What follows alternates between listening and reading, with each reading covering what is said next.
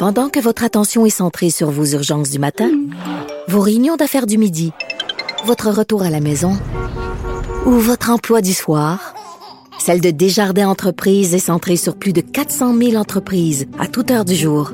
Grâce à notre connaissance des secteurs d'activité et à notre accompagnement spécialisé, nous aidons les entrepreneurs à relever chaque défi pour qu'ils puissent rester centrés sur ce qui compte, le développement de leur entreprise. La chronique argent. Une vision des finances pas comme les autres. Alors voilà, on parle économie. Francis Gosselin, bonjour. Salut Mario, comment vas-tu? Ça va bien. On revient sur des nouvelles là, qui étaient omniprésentes dans l'actualité au début de la guerre en Ukraine, les livraisons de, de, de gaz, etc. C'est Gazprom, le géant russe, euh, qui interrompt ces livraisons de gaz euh, à, à, destination quoi de, de, des grands pays d'Europe? Ben, essentiellement de l'Allemagne, mais là, ensuite, l'Allemagne a la responsabilité de réacheminer ça vers la France, vers d'autres pays, l'Autriche et tout ça. Et donc, euh, oui, c'est omniprésent, mais là, c'est pour de vrai, entre guillemets, Gazprom a vraiment euh, fermé le robinet complètement, prétextant une maintenance qui devrait durer trois jours. Euh, maintenance qui, de la vie de, tu c'est une expertise, l'ingénierie du gaz, là.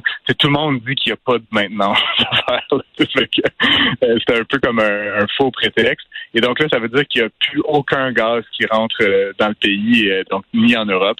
Euh, c'est certain que c'est. Ça veut dire qu'on vit sur les, on vit sur les réserves là. On vit sur les réserves. La bonne nouvelle, c'est que la France, l'Allemagne, les grands pays industrialisés ont des réserves, puis ils mesurent ça là, par rapport à un taux là, de 100 qui est à peu près deux mois de consommation. Euh, les taux, pas mal partout, sont très élevés. En France, c'est à 80% En Allemagne, 91% On est, entre guillemets, en avance sur ce qu'on pensait que ce serait, parce qu'on sait là, que ça s'en vient, le niaisage un petit peu avec le gaz russe. Et donc, euh, les provisions sont là. Écoute, malgré la mauvaise nouvelle que ça représente pour les consommateurs euh, en, en fin de parcours, le prix du gaz a, baissé hier, malgré cette annonce-là. Fait que c'est quand même euh, bon. Euh, il y a un plan de contingence, mais le gaz se transige en ce moment à 276 euros le mégawatt, alors que son prix en janvier était à 80. Ouais, mais là, euh, pour cette raison-là et pour d'autres, je veux dire, le prix du gaz naturel, c'est complètement fou. En fait, il y avait atteint, il y avait explosé dans les années 2000, là, 2001, 2002, après ça 2007, 2008, il y avait eu des pointes là, du genre. Mais depuis depuis 2009 jusqu'à jusqu'à il y a quelques mois, on n'avait jamais vu le gaz naturel dans ce genre de prix-là. Il a, il a ah, multiplié par trois. C'est complètement fou, là. Exactement. Puis donc, tu sais, ça va se traduire, ça commence à se traduire tranquillement. Il y a plusieurs pays, là, puis tu sais, ça, ça fait des échos quasiment de situation de Deuxième Guerre mondiale, mais on parle de rationnement. donc, euh, carrément, il va y avoir des gens qui vont avoir des gens de quotas qui vont pouvoir consommer, puis on va leur couper le gaz après. Tu sais, c'est quand même fou, là, dans des pays euh, développés, industrialisés, de dire que tu vas pouvoir te chauffer entre 7 h puis 9 h le soir, puis après, ben, tu vas, tu vas geler toute la nuit. Là, Fait que euh, c'est vraiment des situations là, extraordinaires. Ceci dit, tu sais que le, chancelier allemand était au Québec euh, au Canada euh, la semaine passée, je pense. Euh, tu sais, l'Allemagne, la France, ils cherchent vraiment d'autres manières de s'approvisionner en gaz naturel liquide notamment. c'est sûr que du gaz naturel liquéfié venant du Canada, genre GNL Québec, il serait preneur, là.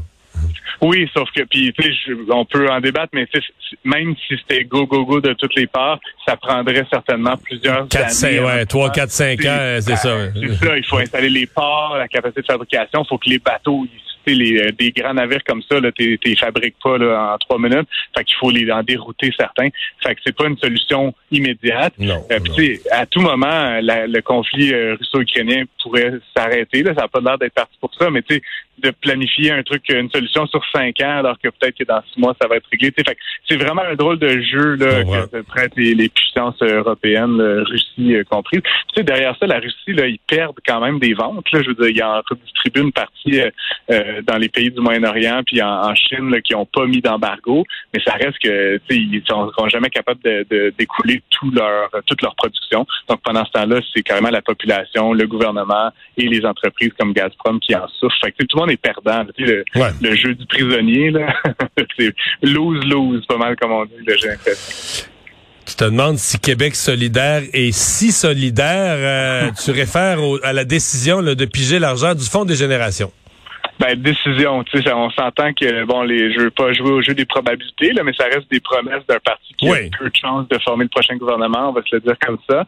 Euh, je trouve ça étrange, tu sais, on a entendu plus tôt cette semaine, notamment le, ministre Girard, qui parlait de, de 30-40 des cotisations au Fonds des générations euh, pour euh, différents types de projets. C'est Québec solidaire qui fait de la surenchère. Puis comme je t'avais expliqué lundi, pour moi, le Fonds des générations, qui est un fonds qu'on met de côté, qu'on place avec la caisse de placement, la, la caisse de dépôt et placement pour pallier au déficit puis à l'endettement futur, c'est comme important. Sinon, on endette l'État par-delà sa capacité. Euh, fait que Québec solidaire, ce qu'il propose, c'est complètement arrêter ça. C'est-à-dire que d'ici à 2026-2027, les 22 milliards qui devraient être mis dans le, Fonds des générations seraient euh, alloués à d'autres objectifs, notamment de euh, lutte au changement climatique, transport en commun, etc. Ça me semble être comme une porte qu'on ouvre qui mène potentiellement à fermer cette initiative-là carrément. Ça nous sort un peu de la bonne discipline fiscale qui me semble. en tout cas. Ouais. en même temps, la bonne, la bonne discipline fiscale, c'est peut-être pas la sais, dans l'échelle des valeurs de, Québec solidaire, c'est pas nécessairement leur première affaire. Là, c'est pas... Non, mais tu sais, il y a une chose quand même que j'ai toujours trouvé, puis tu sais, euh, dire un petit peu d'éloge de, de, la gauche et de QS, c'est cette idée d'équité de, intergénérationnelle. Je comprends pas cette logique qu'on va endetter nos enfants. Attends quoi? Est-ce que c'est plus juste que de prendre sur soi aujourd'hui, de, de, de vivre à la hauteur de ses moyens? de couper 22 milliards là-dedans, ben c'est les gens dans 15, 20, 30 ans qui vont finir par la payer, cette dette-là. Euh, avec un, fardeau de la dette euh, collective qui va être plus important. J'ai ta réponse, là. C'est qu'on on est mieux de leur laisser une planète en bonne santé à nos enfants que des finances en bon ordre. Là. Ouais, mais tu sais, justement, là, c'est une, une, bonne, c'est une très bonne question, mais tu sais, euh, j'ai pas la, j'ai pas la. Je t'ai pas dit que je pensais ça. Je t'ai pas dit, je t'ai dit que je te fournissais la réponse qui, qui serait, qui serait fournie. Je, je, trouvais ça euh, un peu off-brand pour toi, Mario. Ouais, ouais, ouais, c'est ça. euh, la CAC qui a promis de l'argent cet après-midi, il y a quelques minutes, 2 milliards pour rénover les écoles. Euh, on commence à en mettre beaucoup d'argent pour rénover les écoles parce que ça s'ajoute, on en a déjà mis on a déjà promis 7 milliards, effectivement, dans le dernier budget. Donc, la CAQ qui promet, dans, le cadre de la campagne électorale, un 2 milliards additionnel. Ça emmène euh, le total à 9 milliards pour les écoles.